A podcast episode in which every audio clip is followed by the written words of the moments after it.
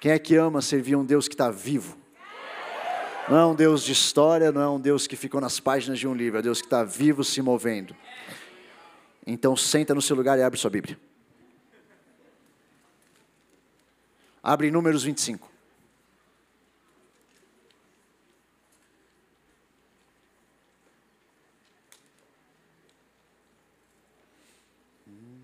Tá, deixa eu te dizer uma coisa. Enquanto você abre em Números 25, presta atenção aqui. Como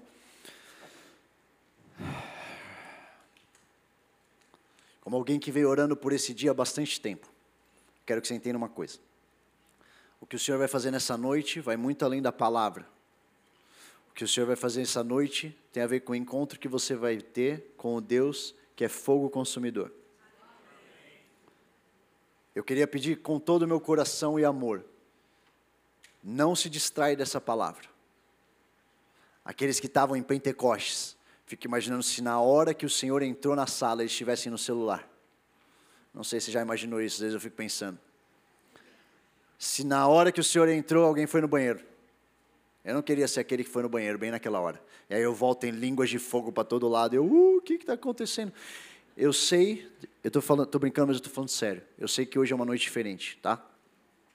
Eu venho jejuando, orando, é, porque o Senhor tem uma mensagem do coração dele para essa noite. Eu creio que Ele sempre tem, mas eu com todo o meu coração sinto que essa é uma noite diferente. Então eu queria te pedir, se você puder, senta em cima do seu celular aí, é, sei lá, velho, desliga ele por 30 minutos. Eu queria pedir para você estar totalmente focado aqui, pode ser? Porque o Senhor vai invadir esse lugar. Números 25, no versículo 1.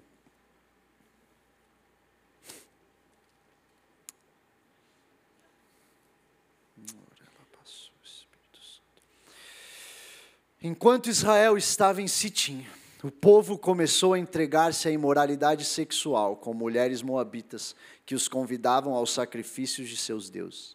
O povo comia e se prostrava perante esses deuses.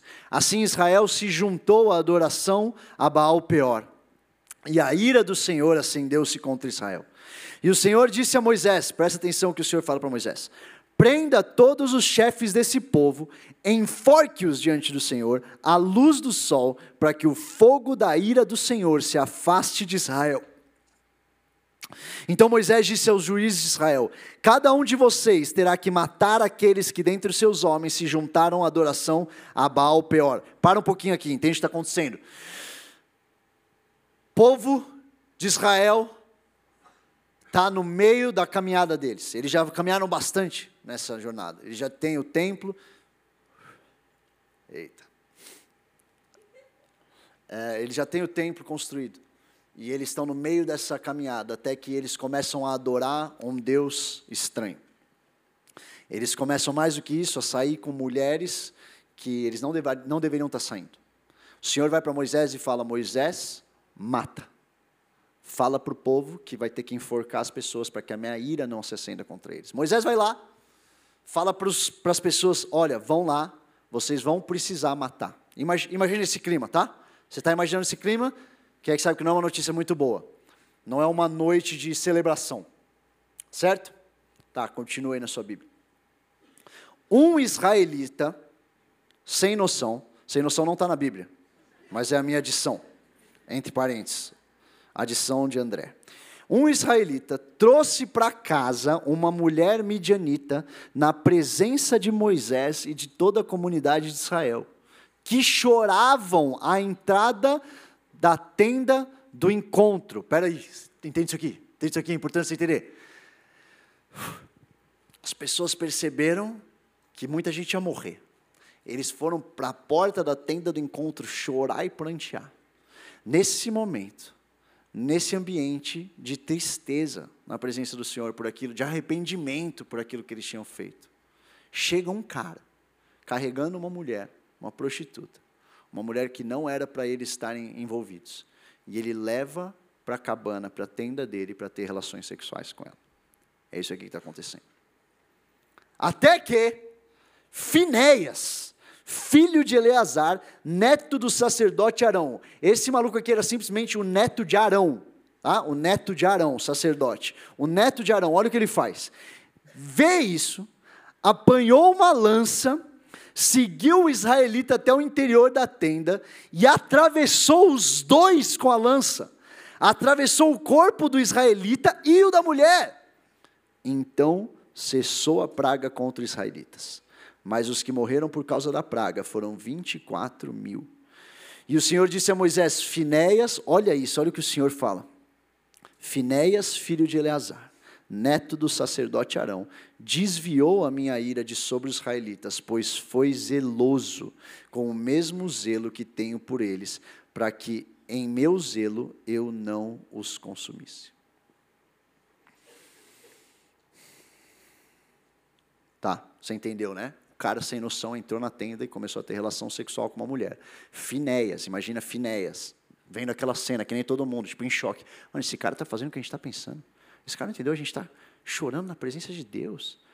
Tem um povo arrependido, tem um cara que está levando uma mulher, ele não entendeu o que é por isso, ele está levando uma mulher para a tenda, e de repente um homem no meio de todos aqueles, um homem, se indigna com aquela situação, num tamanho que ele cata a lança dele. Eu não sei se tem uma figura mais gráfica na Bíblia do que essa, tá? Às vezes você passa tipo assim, ah, o que está acontecendo? Deixa eu te falar bem claro o que está acontecendo. Tem duas pessoas transando, tem duas pessoas fazendo sexo na tenda, né, passaram na presença de Moisés, na presença das pessoas da tenda, está todo mundo olhando para eles e pensando, o que, que esses caras estão fazendo? Até que um cara crava a lança de um jeito que pega o cara e a mulher junto no meio do sexo.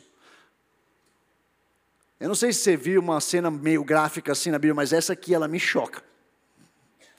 Agora, sabe o que me choca mais do que isso? O que o Senhor fala para Moisés depois. Porque ele fala: Finéias agiu com o zelo, que é o zelo que eu tenho por vocês. O zelo de um homem que catou uma lança e furou um homem ou uma mulher, quando eles faziam, praticavam pecado, é o zelo que o Senhor tem por mim e por você. Sabe, quando eu olho para uma sociedade, para uma juventude que está talvez sucumbindo ao pecado mais do que, não sei se tem na, no passado recente, eu vejo o problema não é só o pecado. O problema é uma geração que está se acostumando e normalizando o pecado. O problema é quando nós, como filhos de Deus, não estamos carregando uma ira santa contra o mal. Uma ira santa contra o pecado. E a gente vai ouvindo, sabe, os maiores homens e mulheres de Deus, eles não caíram de uma vez no precipício. Eles foram aceitando um pouquinho, e só mais um pouquinho, e só mais um pouquinho. De pouquinho em pouquinho a gente normaliza o pecado, até que o pecado já não tem mais consequência. Recentemente eu estava na conversa com um jovem aqui da igreja, que eu venho acompanhado, acompanhando faz um tempo, uns anos já. E ele abriu para mim uma situação. Quando ele abriu para mim aquela situação, ele estava na sala da minha casa. E eu estava amando ele. Amando ele. E eu estava odiando aquele mal. Eu queria abraçar aquele jovem que estava na minha frente. Mas se aquele, aquela outra pessoa que foi usada pelo inimigo para trazer mal para a vida dele estivesse perto, eu acho que eu saía na mão com o cara. Se eu tivesse uma lança, eu já eu não sei o que eu faria. Porque eu estava ouvindo aquilo, eu estava falando, não é possível. Não dá. Eu amo esse cara. Eu amo o potencial que ele tem. Eu amo o que o Senhor pode fazer na vida dele. Eu detesto com todas as minhas forças esse mal maligno que está abraçando a vida dele. Qual foi a última vez que um pecado que você ouviu te consumiu de ira? Qual foi a última vez que um mal, uma mentira, uma safadeza no seu trabalho, um escândalo sexual. Qual foi a última vez que você foi consumido por uma ira santa ao ouvir um pecado que desagrada o coração do seu Deus? Eu quero que você entenda uma coisa, Eclexo. A sua indignação prega, a sua santidade prega. Eu tenho meditado muito sobre isso, cara, enquanto eu falo com jovens, principalmente de faculdade, mas isso serve para vocês também, porque tem muita gente aqui solteira a sua santidade prega. A gente vive num mundo hoje, como vocês sabem, a gente é formado por corpo, alma e espírito, e a gente vive num mundo que glorifica o corpo. Não só glorifica com propaganda, mulher pelada, não é isso que estou falando, estou falando glorifica você ser controlado pelo seu corpo.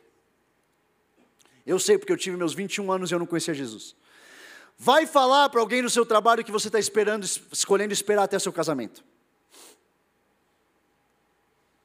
Eu falo com alguns jovens falando, André, as pessoas estão me zoando. No meu trabalho as pessoas ficam me zoando. Eu falo, eles estão te zoando porque eles estão com inveja. Eles estão te zoando porque eles não conseguem conceber alguém que não, que não é entregue à pornografia e à masturbação.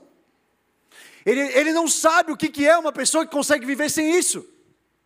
E às vezes eu fico pensando, às vezes você falar para ele que você consegue viver sem isso, vai ser uma pregação mais poderosa do que você falar que você viu um, alguém enfermo sendo curado. Eu vi uma perna crescer.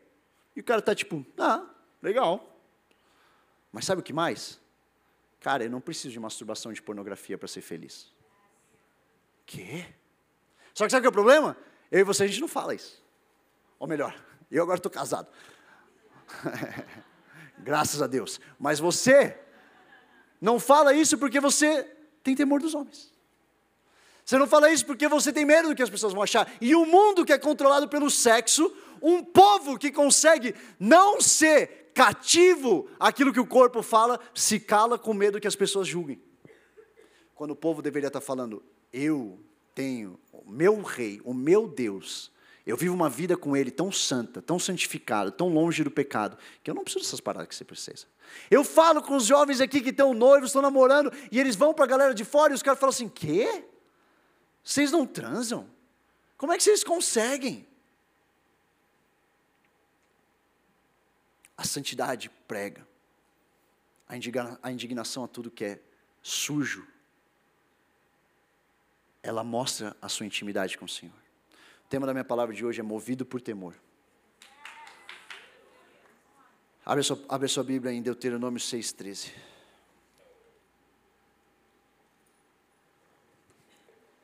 A primeira coisa que você precisa entender para entender o temor de Deus é você entender que o temor de Deus nunca esteve separado de Deus. O temor de Deus não é uma coisa nova.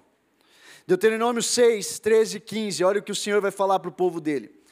Temam o Senhor, o seu Deus, e só a Ele prestem culto e jurem somente pelo seu nome. Não sigam outros deuses, os deuses dos povos ao redor, pois o Senhor, o seu Deus, que está no meio de vocês, é Deus zeloso a ira do Senhor, o seu Deus, se acenderá contra vocês, e ele os banirá da face da terra. Agora vai um pouco mais para frente, Deuteronômio 10. Se você é rápido de Bíblia, você vai abrir bastante a Bíblia aí comigo, senão você vai anotando. Deuteronômio 10, versículo 12. E agora, ó Israel, que é que o Senhor, o seu Deus, pede a você? Abre o ouvido, povo de Israel, o que, que Deus está pedindo? Se não que tema o Senhor, o seu Deus, que ande em todos os seus caminhos, que ame e que sirva ao Senhor, o seu Deus, de todo o seu coração e de toda a sua alma, e que obedeça aos mandamentos e aos decretos do Senhor, que hoje dou a você para o seu próprio bem. O que, que vem primeiro? O que, que é a primeira coisa que o Senhor pede? Antes de amar, antes de servir, antes de obedecer, ele fala: tema o Senhor. Deuteronômio 10 agora vai para o versículo 20, um pouco mais para frente, versículo 20. Temam o Senhor, o seu Deus, e sirvam-no. Apeguem-se a Ele, façam os seus juramentos somente em nome dEle. Seja Ele o motivo de seu louvor, pois Ele é o seu Deus, que por vocês fez aquelas grandes e temíveis maravilhas que vocês viram com seus próprios olhos. Deus fazia maravilhas, Deus se movia, Deus fazia a nuvem de fogo, Deus abria o mar vermelho. Mas sabe o que Deus também fazia? Fazia uma rachadura no meio da terra, que pessoas eram consumidas. enquanto ele fazia tudo aquilo, ele tinha um propósito, que é: povo, entenda, você precisa temer a mim. Tem muitos homens de Deus que a gente conhece muito pelos seus feitos. Não é? A gente fala muito dos feitos de Noé, de Abraão, de José, Olha Hebreus 11, 7, o que fala sobre Noé. Hebreus 11, 7 fala: Pela fé, Noé, quando avisado a respeito de coisas que ainda não se viam, movido por.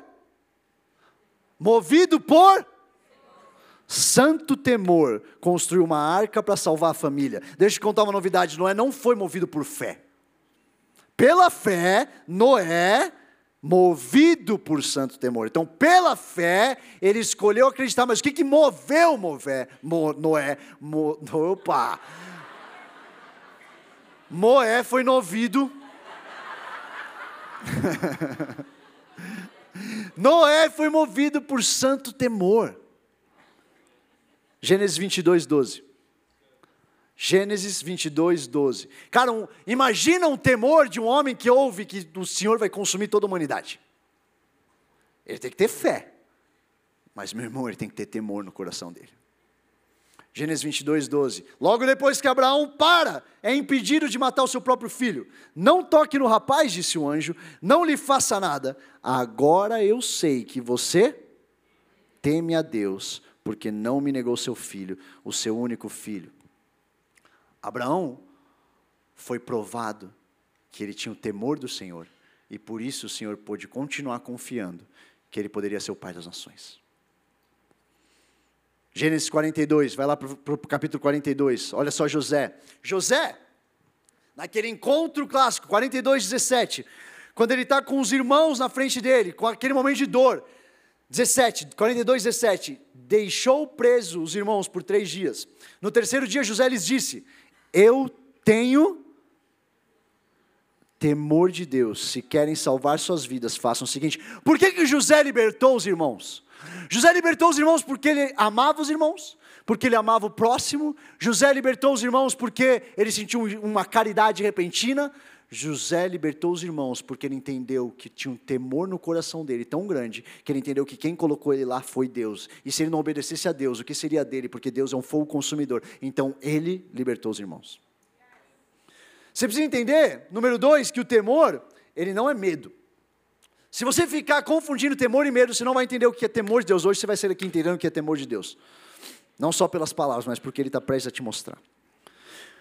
1 João 4,18 vai falar: no amor não há medo, pelo contrário, o perfeito amor expulsa o medo, porque o medo supõe castigo. Aquele que tem medo não está aperfeiçoado no amor. O medo tem a habilidade de paralisar, o Senhor tem a habilidade de nos motivar. O medo vai fazer você ficar paralisado e não querer sair do seu quarto.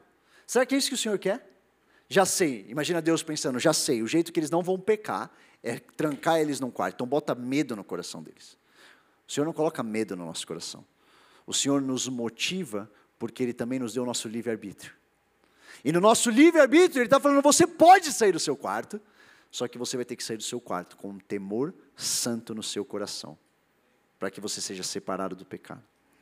Deus trabalha com motivação e não paralisação. Deus deseja que a gente tenha um motivo maior do que qualquer outro para nos afastar de tudo que pode nos machucar. Sabe como é que chama esse motivo? Temor de Deus. Você vai ter que entender, número 3, que o temor de Deus é um presente do nosso Pai para nos separar do pecado. Êxodo 20, 20. Abre comigo em Êxodo 20, 20.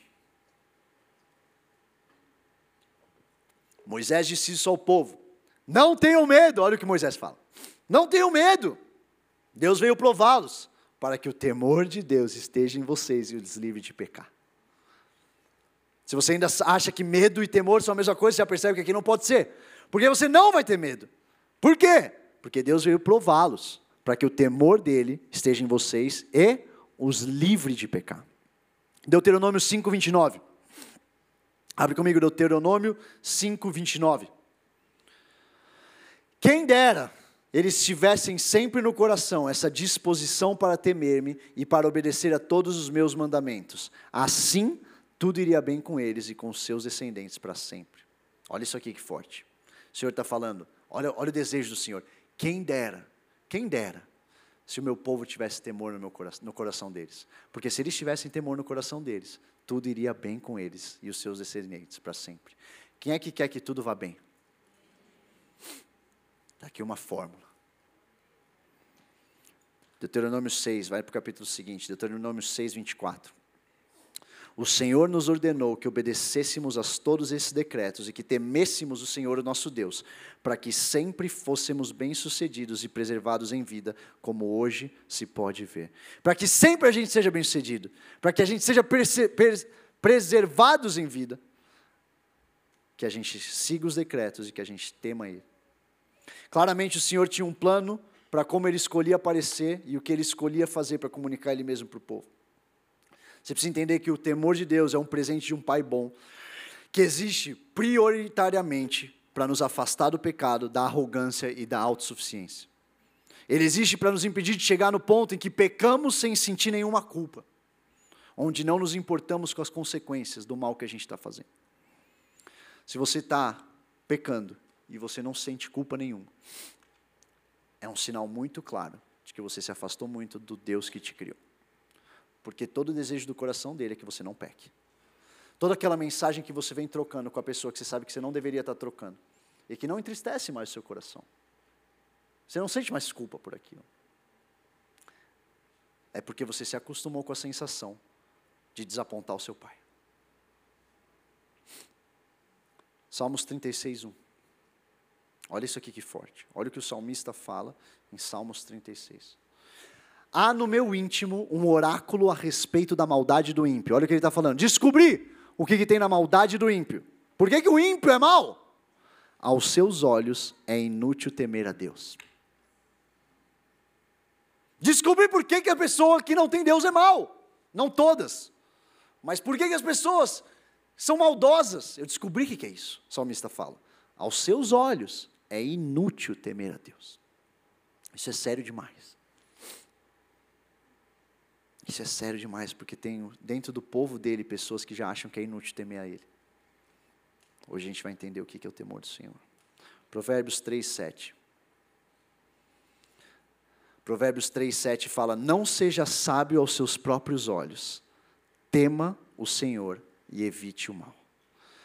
Saber considerar muitas coisas a respeito de você mesmo pode, muitas vezes, ser um caminho sem volta para o mal. Porque quando você entende quem é o seu Deus, você automaticamente se humilha com Ele. Por isso que essas pregações baratas de hoje em dia você tem que rejeitar esses reels, esses pastores que ficam falando, eu encontrei com o Senhor aqui, ó, de igual para igual, de igual para igual. De igual para igual. Você tem um encontro com Deus, Criador dos céus e da terra gigantesco, até os três palavrinhas que minha filha ouve fica falando do tamanho de Deus que passa na tela. E, e tem gente que está falando que encontrou ele de igual para igual. Não, não, não, não, não.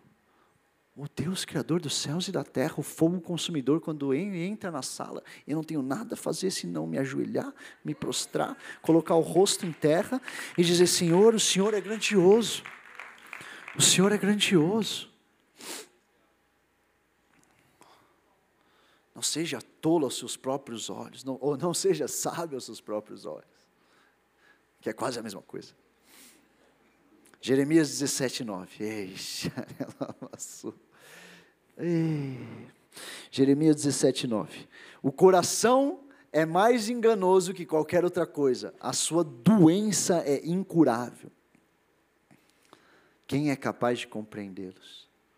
Provérbios 8, 13 talvez uma das passagens mais importantes de hoje. Provérbios 8,13: Temer o Senhor é odiar o mal. Odeio o orgulho e a arrogância, o mau comportamento e, a, e o falar perverso. Você quer uma definição bem simples do que é temer o Senhor? Está aqui. Provérbios 8,13. Temer o Senhor é odiar o mal. Mais uma vez eu te pergunto: quanto você tem odiado o mal ultimamente? Quanto você odeia mal é o sinal de quanto temor de Deus você carrega no coração. Quanto você odeia o mal é um sinal de quão íntimo você está do Senhor. Eu e a Gabi, a gente tem se revoltado ultimamente, porque a gente tem visto, estudado coisas a respeito de criação de filhos. E não tem ninguém que é melhor professor para a gente do que o Espírito Santo, porque às vezes a gente ouve umas besteiras, cara.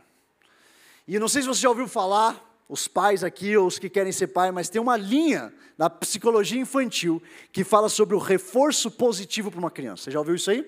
O reforço positivo. O que, que essa linha vai dizer? Essa linha vai dizer basicamente que você corrige, você não corrige seu filho, na verdade, você fala para ele só os benefícios do caminho certo. Você só fala para ele, ó, você indo bem, você vai ganhar presente. Você indo bem, vai acontecer isso aqui.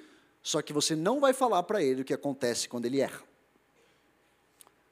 Eu tinha, a gente estava ouvindo uma mulher que é consultora do sono falar e ela falava assim: não, você não tem que falar sobre consequências, porque A pessoa não tem que ser movida, o seu filho nunca pode ser movido por medo. E eu vou falar uma coisa para vocês abrindo meu coração. A Luísa chegou numa fase, minha filha mais velha, em que ela está testando. Ela tem dois anos e quatro meses. E ela está testando. E outro dia eu estava no carro, e eu e a Gabi, e ela estava atrás, na cadeirinha dela, chutando a cadeirinha do irmãozinho dela. E era o jeito delicado dela acordar ele, porque ela queria que ele ficasse acordado com ela no carro. E ela ficava chutando. E eu olhava para trás falava, filha, para de chutar o Oliver. E ela ficava chutando. Filha, para de chutar o Oliver. Até uma hora que ela ficou com um pezinho dela assim, no bebê conforto do Oliver, olhando para minha cara e fazendo assim, ó. E entende uma coisa, cara? Minha filha, ela, ela, eu amo ela. Minha filha, ela não é, ela não, ela não faz essas coisas o tempo inteiro. Mas ela chegou no limite em que ela precisa de mim como pai, da Gabi como mãe. Ensine para ela que tem coisas que ela não tem que fazer. E naquele momento eu repreendi e ensinei para ela que as coisas tinham consequências. E eu falei para ela, e ela começou a chorar. Entende uma coisa, tá? Eu não acredito que pais devem se mover em ira, nunca. Não acredito que pais têm que descer a mão nos filhos porque estão com raiva. Eu não estava com raiva naquela hora. Eu estava sabendo que ela precisava aprender uma lição. Então, não, eu não espanco minha filha, não, eu não bato nela, não, eu não fico. Mas eu repreendo e eu tenho disciplina, porque a palavra de Deus vai ensinar do que, que tem uma vara. E que a vara é importante. Vai falar que o pai que ama corrige. Então, a Bíblia ensina para gente mais do que psicologia infantil vai ensinar para gente ou não. E eu não estou falando que todos são ruins, tá? Mas essa especificamente eu discordo, na verdade a Bíblia discorda. E quando eu fiz isso, quando eu peguei mais firme nela eu olhei no olho dela e eu me posicionei com uma voz que normalmente ela não costuma ouvir de mim. Porque eu sou pai legal, eu sou pai que brinca, eu sou pai que dá risada. Eu vi no rosto da minha filha um medo. E não é fácil como pai ver isso. Eu prefiro muito mais o olhar dela quando ela está rindo. Prefiro muito mais quando ela está correndo e eu chego em casa e ela vem, ela se pendura no meu colo e, ela, e eu falo que eu amo ela e ela fala que ela me ama. Só que se ela tiver que temer alguém, eu prefiro que ela passe por isso comigo do que ela venha a cair depois, daqui 15 anos com autoridades.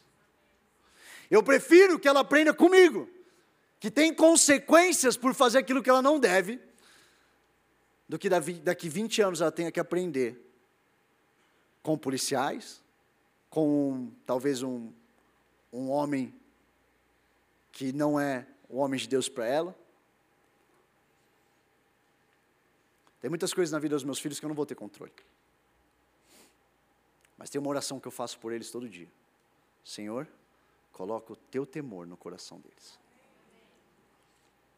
Porque eu sei que se eles, tivessem, se eles tiverem o temor do Senhor no coração deles, muita coisa está garantida.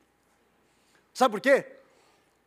Porque eu sei que eu não vou estar lá com eles a primeira vez que alguém chegar para eles e oferecer um caminho mau. Eu sei que eu não vou estar do lado deles quando alguém chegar para eles no colégio e falar para eles que ir zoar e bater numa pessoa é maneiro. Eu sei que provavelmente eu não vou estar do lado deles quando alguém chegar oferecendo uma substância que eles não deveriam consumir. Eu sei que nesses lugares eu não vou poder acompanhar eles o tempo inteiro.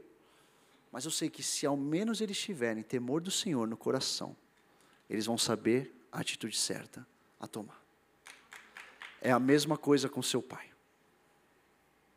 É a mesma coisa com seu pai. Ele te deu livre-arbítrio. Ele te deu a oportunidade, a possibilidade de escolher o que você faz. Mas antes, ele te deu algo que é a garantia que ele poderia ter, já que ele escolheu não controlar eu e você. Ele escolheu que ele não ia botar amarras e falar como um robô para onde você ia e para onde você não ia. Então, no momento que ele escolhe isso, ele escolhe também sofrer ao ver os filhos dele escolherem o caminho mau. Se você vai estudar a natureza de Deus como um Deus santo, você sabe que tem horas que ele não consegue olhar. Ele é tão santo, na verdade tem horas não, ele não consegue olhar para o pecado. Qual que é a garantia que ele podia ter, como um pai bom, de que os filhos estariam mais seguros, colocar o temor dele no coração. Porque é aquela hora que você está no quarto sozinho, que você acha que você está sozinho. Se você realmente tiver um temor do Senhor no seu coração, você vai entender que você não está sozinho. Tem gente que está aqui que você tem mais temor do seu líder do que de Deus. Tem gente que está aqui que você tem mais temor dos seus pais do que de Deus. Tem gente que está aqui que você tem mais temor de ser descoberto, de que os seus followers na rede social te descubram, do que você teme a Deus. Provérbios 15, 16. É melhor ter um pouco com o temor do Senhor do que grande riqueza com inquietação. O que, que é isso? É o seu pai falando. Para de almejar o muito. Almeja o temor. Salmo 103, 13. Como um pai tem compaixão de seus filhos, assim o Senhor tem compaixão dos que o temem. Salmo 115, 13. Abençoará os que o temem o Senhor, do menor ao maior.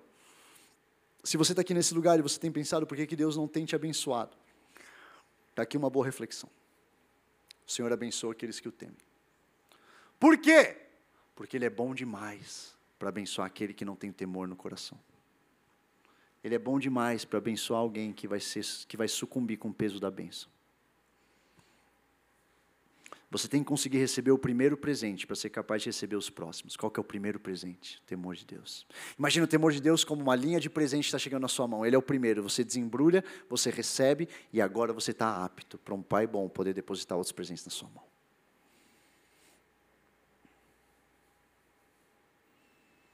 O amor de Deus e o temor de Deus operam juntos em uma vida cristã saudável.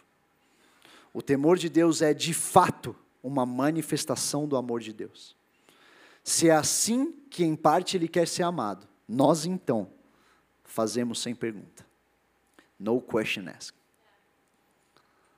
A gente simplesmente faz.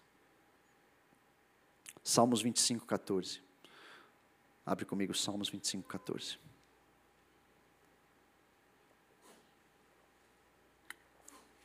O Senhor confia os seus segredos aos que o temem e os leva a conhecer a sua aliança. Para quem que Deus confia os seus segredos?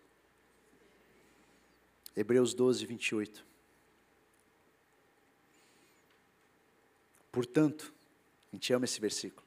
Portanto, já que estamos recebendo um reino inabalável, sejamos agradecidos e assim adoremos a Deus de modo aceitável, com reverência e temor pois o nosso Deus é fogo consumidor. É o Deus que rasga a terra. E por último, você precisa entender que não importa quanto tempo você tem com Deus, talvez você está no começo da sua caminhada, talvez já tem décadas caminhada com o Senhor. Há uma expectativa constante que você cresça no temor de Deus, dia a dia. Você pode ser a pessoa mais madura aqui, se você não tem desejado crescer no temor de Deus, você está perdendo uma grande chance na sua vida de crescer em intimidade com Ele, de ser mais abençoado. Tito 2,15. É isso que você deve ensinar, Tito 2,15. Exortando-os e repreendendo-os com toda autoridade, ninguém o despreze. Apocalipse 3,19.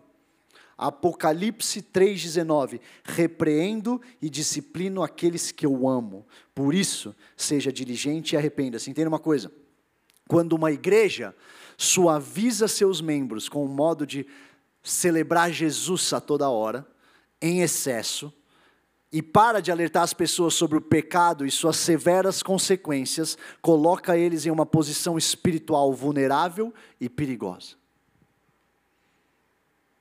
Que conselho você tem buscado? Deixa eu fazer uma pergunta para você. Qual foi o último Reels bombado que você viu falando sobre pecado? Qual foi o último vídeo estourado de YouTube, cheio de engajamento, que alertou as pessoas que elas podem ir para o inferno? Essas coisas não dão engajamento. Só que essas coisas, sem essas coisas, sua caminhada com Jesus é perigosa. E se você está aqui nesse lugar, você está pensando, André, você me encheu de versículo do Antigo Testamento. Agora a gente está na era da graça. A gente está na era da graça, é verdade. Então vamos falar sobre aquilo que o Deus que inaugurou a era da graça, vindo para esse mundo, morrer pelos meus pecados e pelos seus, disse. Abre comigo a sua Bíblia em João 5,14. Você tem que entender que Jesus Cristo inaugura a era da graça, ele prega boas novas, mas ele em nenhum momento parou de alertar sobre a consequência de quando a gente pecasse. João 5,14. Mais tarde, olha, calma, você precisa entender, sabe isso aqui? Isso aqui é o encontro de Jesus com o homem do tanque de Betesda. Homem do tanque de Betesda é curado, 38 anos numa maca. Imagina esse cara, 38 anos paralítico numa maca. Jesus encontra ele, cura ele, esse cara sai com a maca dele, celebrando. Imagina o que tem de celebração na vida desse cara. Jesus encontra ele providencialmente depois. E olha o que Jesus fala para ele. João 5,14. Mais tarde, Jesus o encontrou no templo e lhe disse: Olhe, você está curado. Não volte a pecar, para que algo pior não lhe aconteça. Que isso, Jesus? Está pegando pesado. O cara acabou de ser curado. O cara estava numa marca 38 anos. Muita gente olharia para isso hoje e falar, pô, isso aí é muito forçado. Talvez assim como você está ouvindo essa palavra, falando, pô, mas precisa de tanto. Precisa de tanto quando você entende que tem um Deus que te ama tanto, que Ele quer a sua cura, Ele celebra a sua salvação, Ele celebra que você foi perdoado pelos seus pecados, mas Ele não aguenta te ver pecando. Essa fala não é uma fala de confronto abusador, é uma fala de um Deus que ama. É a demonstração de um Deus que ama. E ele fala que ele, se ele não cuidar, ele pode ficar pior do que 38 anos numa maca. E esse cara estava tipo, uhul, minha vida foi transformada. Ele está falando, foi.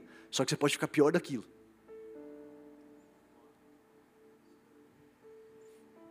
Isso é uma linguagem de alguém que ama. Lucas 12, 4. Lucas 12, 4. Olha o que o mesmo Jesus Cristo, nosso Jesus falou. Eu lhes digo, meus amigos, não tenham medo dos que matam o corpo e depois nada mais podem fazer, mas eu lhes mostrarei a quem vocês devem temer. Temam aquele que depois de matar o corpo tem poder para lançar no inferno. Sim, eu lhes digo, esse vocês devem temer. Jesus Cristo, Jesus Cristo, é Ele, é o mesmo, Deus. E Ele está falando: ei, eu não vim destronar meu Pai, meu Pai continua reinando do mesmo jeito. Eu vim morrer pelos seus pecados e pelos meus pecados. Existe uma nova era que é inaugurada, mas continua existindo um lugar para quem peca vai. Não mudou esse endereço.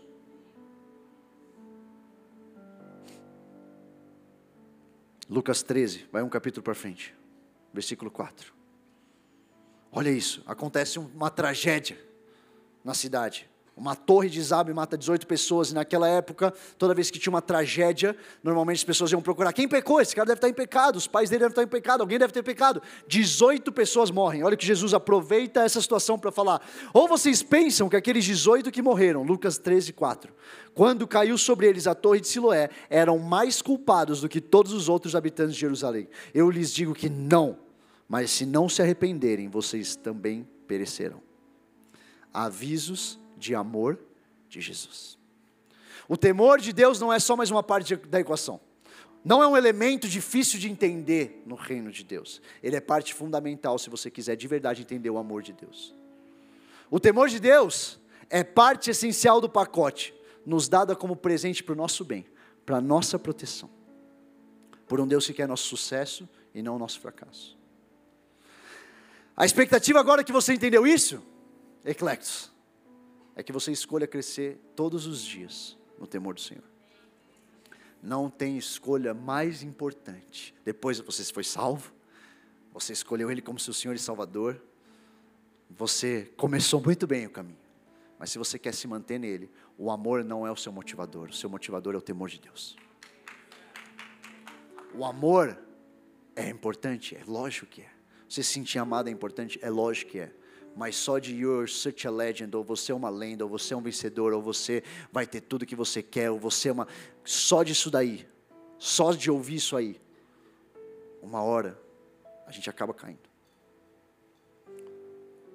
Porque eu preciso, assim como meus filhos, entender que existe um Deus que me ama, como a gente fala para eles todas as noites, mas Ele também é um Deus que pode punir pelo pecado. Porque Ele não pode ir contra a natureza dele. Olha isso, Deuteronômio 17. Cara, eu amo isso aqui. Deuteronômio 17, no versículo 18. Eu não sei se você já reparou para reparar isso. Olha o que a palavra de Deus fala sobre alguém que vai ser rei de Israel.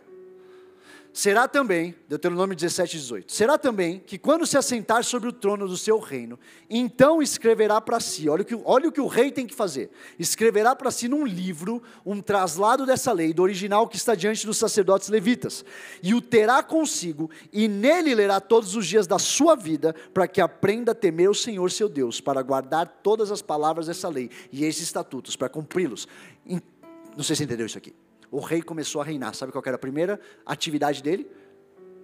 A primeira atividade dele não era escolher sucessor, a primeira atividade dele não era sentar no trono, a primeira atividade dele era sentar as suas pernas na cadeira.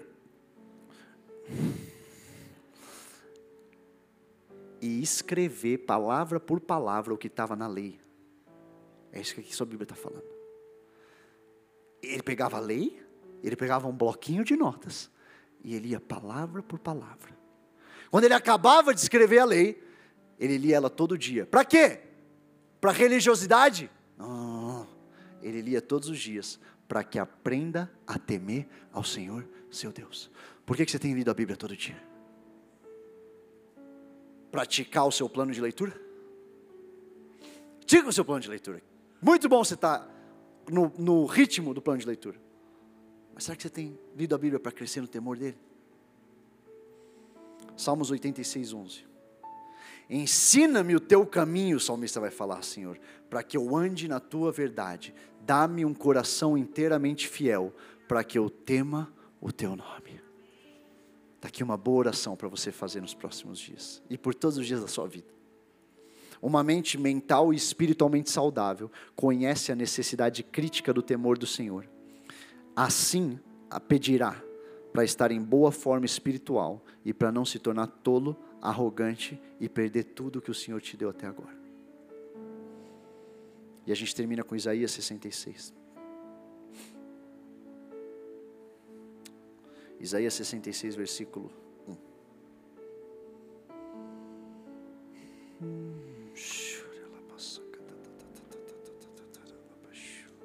Isaías 66, versículo 1. Assim diz o Senhor: O céu é o meu trono, e a terra o estrado dos meus pés. Sabe a terra, essa coisa grandona para você? Sabe a terra, essa coisa infinita para você? É o estrado dos meus pés. Que espécie de casa vocês me edificarão? É este o meu lugar de descanso? Não foram as minhas mãos que fizeram todas essas coisas e por isso vieram a existir? Pergunta o Senhor. Agora olha isso. Esse é o Deus que ele fala quem ele é. E agora ele fala: A esse eu estimo. Então, esse Deus, Criador de todas essas coisas, ele estima alguém. Olha quem ele estima: Ao humilde e contrito de espírito, que treme diante da minha palavra. Tal pessoa eu abençoarei, o Senhor está falando. A pessoa que escuta a minha vontade e depois treme ao pensar e transgredi-la. Fica de pé no seu lugar.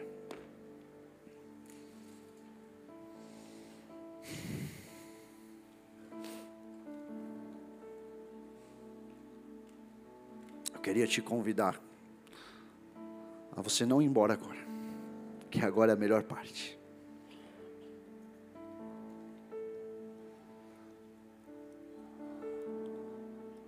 Não existe você ter um encontro genuíno com Deus, Criador dos céus e da terra, o fogo consumidor, e você sair igual.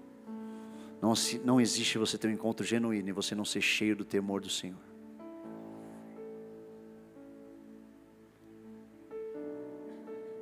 Ele abençoa aqueles que escutam a palavra e que tremem só da ideia de transgredir. Qual foi a última vez que você tremeu só com o pensamento de desapontar o seu pai? Qual foi a última vez que antes de você entrar naquele quarto e mandar mensagem que você não deveria, ou falar as coisas que você não deveria, ou ter a atitude que você sabe que o seu pai não gosta, qual foi a última vez que você tremeu só de pensar no fogo consumidor? Que reprova essa atitude. Só com o peso de transgredir